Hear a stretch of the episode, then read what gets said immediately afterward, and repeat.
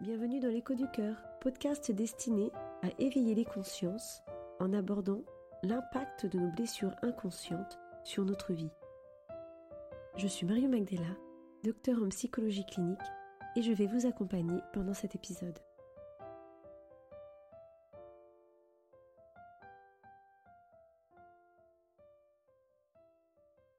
Pourquoi depuis que je suis enfant, je me sens si souvent mal aimée?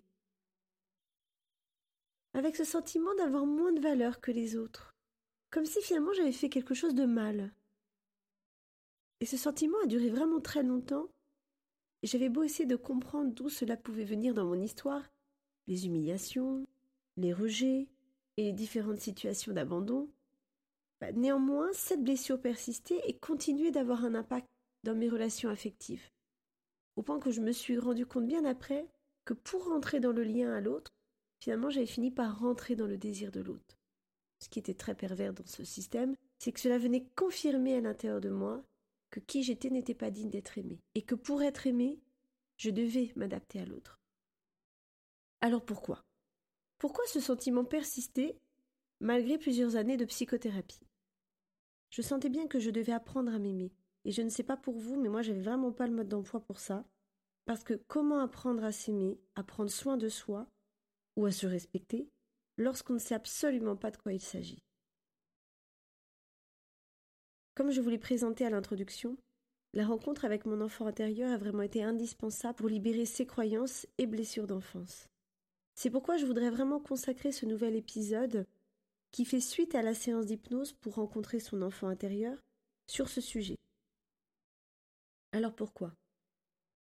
Parce qu'il est vraiment important de comprendre de quoi il s'agit, d'autant plus que la littérature, en tout cas dans celle que j'ai pu observer, met vraiment en scène une version assez idyllique, si je peux me permettre, de cette rencontre avec l'enfant intérieur, où finalement vous pouvez très vite le visualiser, le prendre dans les bras et l'aimer.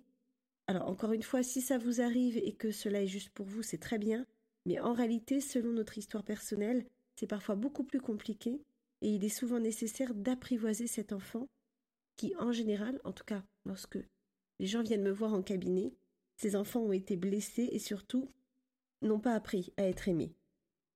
Et en réalité, il est important de prendre son temps, parce que le risque pour l'adulte est bien trop grand. Imaginez qu'en rencontrant cet enfant intérieur, je m'aperçois qu'en réalité, bah ouais, je suis pas digne d'être aimé. Bon, alors évidemment, non, ce n'est pas possible, parce que tout enfant est digne d'être aimé, mais encore une fois, pour l'inconscient, lorsqu'il y a une défense qui a été mise en place, il est vraiment important de respecter le rythme de celui-ci pour ne pas faire effraction sur un plan intérieur. Alors, comment réparer nos blessures d'enfance? Et peut-être que certaines personnes qui sont en train d'écouter ce podcast sont en train de se dire oui, bon, ok, chercher dans le passé c'est bien, mais c'est le présent qui compte. Eh ben non, alors, oui, non. Oui, notre présent compte, mais notre présent est en lien avec notre passé. Et il faut libérer la racine de la blessure pour qu'elle disparaisse. Pour illustrer cela, je vais vous présenter la situation de Raymond, qui est un père de deux enfants et qui est venu me rencontrer parce qu'il avait des difficultés avec son fils aîné. Et vous verrez dans cette situation comment les blessures impactent notre vie quotidienne, notamment notre parentalité. Alors, commençons par certains points de compréhension. Qu'est-ce donc que l'enfant intérieur? L'enfant intérieur est notre part émotionnelle, celle qui a été blessée lorsque nous étions enfants. Ces blessures peuvent être variées comme par exemple l'humiliation, le rejet, l'abandon, mais aussi tout ce qui concerne les négligences, la violence, voire même des traumatismes. Ce qui est important de comprendre, c'est que lorsque nous sommes enfants, nous percevons le monde de manière égocentrée. C'est toujours en lien avec nous-mêmes avant même de prendre en compte l'autre. Ce qui fait que quand un parent finalement a des petites phrases qui peuvent paraître anodines, mais quand ces petites phrases sont répétées, viennent s'inscrire profondément chez l'enfant, comme Sois gentil, tu es méchant. Tu te rends compte du mal que tu me fais, j'étais vraiment plus heureuse avant que tu naisses. Ou bien encore, ta sœur à ton âge savait faire ça, elle. Voire même lorsque l'enfant sent les injonctions, c'est-à-dire les demandes inconscientes d'un parent, du genre tu me dois la vie, fais ce que je te demande. Et voyez bien qu'un enfant n'a pas la capacité psycho-affective de comprendre que ces remarques répétées ne sont pas justes pour lui. et que non, il n'est pas méchant et qu'il n'a pas à répondre aux désirs de ses parents. Et même si en grandissant, certains enfants vont pouvoir s'opposer, dire non, voire même pouvoir ressentir l'injustice de ces situations, ils vont néanmoins garder la trace de cette blessure d'avoir été méchant, ou d'avoir déçu, ou de ne pas correspondre aux attentes, bref, de ne pas avoir été assez bien pour être aimé par son parent. Pour mieux comprendre mon propos, je vais vous présenter la situation de Raymond. Raymond est donc père de deux enfants, un de trois ans et un de sept ans, et c'est par rapport aux difficultés avec son fils aîné justement qu'il vient me voir. Il explique avoir beaucoup de colère contre lui et se montrer agressif. Alors quand Raymond se présente à moi, il se présente avec une voix très grave, et je sens qu'il essaie de contrôler avec son mental tout ce qu'il me dit.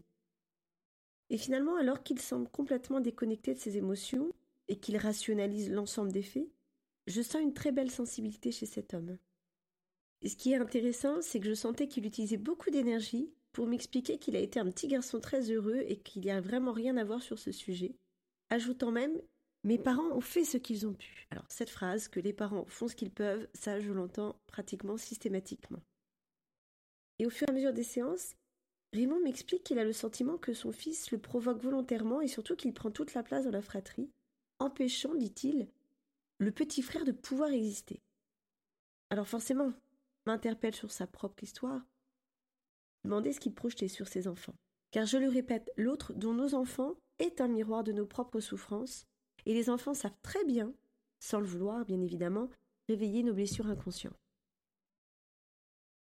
Alors pour reprendre brièvement l'histoire de Raymond, il est le dernier d'une fratrie de trois enfants, et au fur et à mesure des séances, je comprends que Raymond a beaucoup de colère contre son frère aîné, qui a dix ans de plus que lui, qui a plutôt été mis en avant notamment par le papa en raison de sa réussite scolaire, là où Raymond était l'artiste de la famille. Son côté rêveur et surtout peu intéressé par l'école faisait que son père avait tendance à lui reprocher et à le mettre de côté. Et quand j'évoque le sujet de la maman, alors là je sens que c'est vraiment un point sensible et je me dis qu'il y a forcément quelque chose derrière. C'est vrai que lorsque je vois la différence d'âge de 10 ans entre le frère aîné et Raymond, je lui demande s'il a été un enfant désiré. Et là, il se défend directement en expliquant qu'il a été très aimé. Alors certes, mais vous avez bien compris que ce n'est pas ma question. Et je comprendrai plus tard qu'il s'est en réalité toujours senti en trop, et que sa mère a en réalité été très humiliante et rejetante, lui rappelant notamment, très régulièrement, qu'il a été un enfant difficile qui pleurait tout le temps, et qui faisait tout pour la déranger. Donc vous voyez bien que ces mots pour un enfant sont extrêmement difficiles.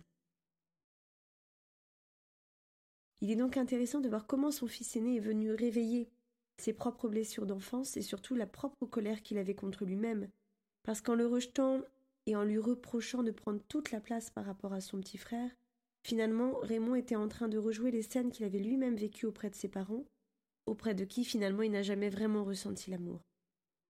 Parce que pas brillant comme son frère, en tout cas, c'est ce qu'aurait voulu son père.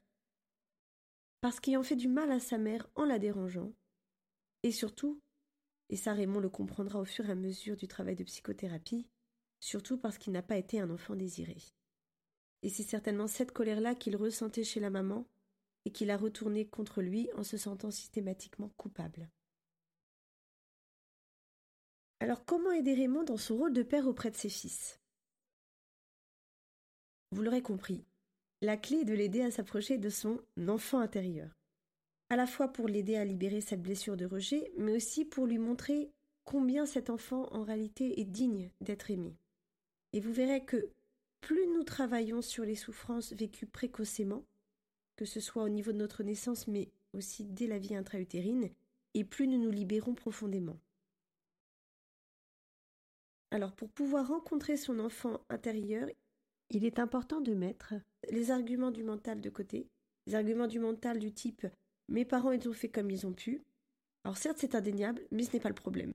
Et d'autant plus que, si on veut aller un peu plus loin sur un plan spirituel, vous avez vécu cette situation car elle était nécessaire pour votre évolution intérieure. Mais pour pouvoir sortir de ces jeux inconscients, il est important de mettre le mental de côté pour accueillir uniquement les émotions et les vivre pleinement dans votre corps. Je vais donc vous proposer les trois exercices que Raymond a pu réaliser pour effectuer ce travail. Premier exercice, écrire symboliquement une lettre à ses parents. Je dis bien symboliquement parce qu'il n'est vraiment pas utile de le faire en vrai, d'une part parce que vos parents ne vont pas être prêts, et d'autre part parce qu'en réalité ils ont vraiment fait comme ils ont pu. Mais encore une fois, cela est du mental et cela n'a pas sa place dans le cadre du travail thérapeutique. J'ai donc demandé à Raymond de sortir toute sa colère en écrivant à ses deux parents tout ce qu'il avait à leur reprocher. L'idée de ce travail d'écriture est vraiment de vivre ses émotions et de les ressentir dans le corps sans contrôler avec sa tête. Pourquoi? Pour vraiment permettre à la fois le travail de libération de la croyance limitante, mais également de la blessure inconsciente, mais aussi pour pouvoir être en paix. Parce qu'en réalité, la colère que Raymond avait contre ses parents est une colère qu'il avait contre lui. Et cette colère était notamment liée au fait de ne pas avoir été désiré et de ne pas se sentir digne d'être aimé. Et une fois ces lettres réalisées, j'ai demandé à Raymond de les brûler parce qu'il est vraiment important de montrer à l'inconscient que ça y est, je suis prêt à me dégager de cette charge émotionnelle. Autre exercice extrêmement important, il s'agit du pardon. Et par rapport au pardon, je vais le décliner en trois points. Non pas parce que le petit Raymond était coupable de quoi que ce soit, bien évidemment, mais parce qu'il s'en voulait, cette étape était importante. Autre point, se pardonner de ne pas avoir été l'enfant attendu, de ne pas avoir été désiré. Et troisième point, se pardonner aussi d'avoir répété sur son fils ses propres blessures. Et lorsque l'on a réussi à passer toutes ces étapes de pardon, qui encore une fois sont difficiles à vraiment ressentir, parce que l'idée c'est pas de se pardonner avec le mental, mais vraiment de le ressentir pleinement, se pardonner sur un plan spirituel d'avoir choisi ses parents pour notre évolution intérieure. Et ce point est particulièrement nécessaire pour reprendre la responsabilité de notre vie. Et troisième exercice, de rencontrer son enfant intérieur. Alors cela peut être sous forme de lettres, comme par exemple Cher petit Raymond, si on reprend l'histoire de Raymond, et de lui parler avec le tuche. Mais ça peut être également visualisation. Je vais vous montrer comment j'ai pu aider Raymond à rencontrer cet enfant intérieur, mais surtout à poser des mots à l'intérieur de lui, parce que je sais qu'en consultation, c'est souvent cette étape qui est la plus difficile, c'est-à-dire trouver vraiment les mots justes de cœur à cœur et de ne pas parler comme un adulte avec son mental à un enfant. Alors ce qui est intéressant, c'est que lorsque Raymond a commencé cette visualisation, il n'arrivait pas du tout à voir le visage de cet enfant, comme s'il était flou. Il le percevait à peu près autour de huit ans, et au fur et à mesure de ce travail de visualisation, il a pu percevoir son visage, et là, il a ressenti un profond rejet pour lui, pour cet enfant. Je l'ai donc aidé à poser les mots auprès de ce petit Raymond pour entrer en empathie peu à peu avec lui. Car plus nous rentrons en empathie, c'est-à-dire de cœur à cœur avec cette part-là de nous, et plus nous libérons profondément nos blessures. Et ce qui est intéressant, c'est que, au fur et à mesure de la visualisation, Raymond a pu rencontrer son bébé intérieur. Donc on est passé de l'enfant de 8 ans pour tout d'un coup aller vers le bébé dans la vie intra-utérine. Et il a pu pleinement ressentir, à ce moment-là, le rejet de sa maman, qui finalement a décidé avec le papa de le garder, mais qui intérieurement a été dans un profond rejet de cette grossesse. Ce qui a permis à Raymond de pouvoir libérer toute la rage profonde qu'il avait contre sa mère et dont il n'avait pas conscience, et de vraiment pouvoir consoler ce bébé intérieur en lui montrant combien il avait pleinement sa place dans cette vie et combien il était important, important à ses yeux en tant que grand Raymond, mais également important pour le monde et pour la vie parce que s'il est né, c'est que sa vie avait pleinement un sens. Nous avons continué ce travail auprès de l'enfant intérieur de Raymond sur plusieurs séances parce qu'il a fallu beaucoup de temps pour permettre à cet enfant de se sentir à la fois rassuré, mais surtout en confiance avec l'adulte, parce que ce que n'avait pas perçu Raymond, c'est qu'il avait beaucoup de méfiance envers l'extérieur. Puis à un moment donné, Raymond a pu se mettre à la hauteur de ce petit garçon et le prendre dans les bras. Et construire ce lien d'amour inconditionnel qui aurait dû être construit dans le lien avec ses parents, mais qu'il a pu aujourd'hui construire en tant qu'adulte. Pour que le petit Raymond se sente protégé et aimé par le grand Raymond, comme il aurait dû être aimé et protégé par ses parents.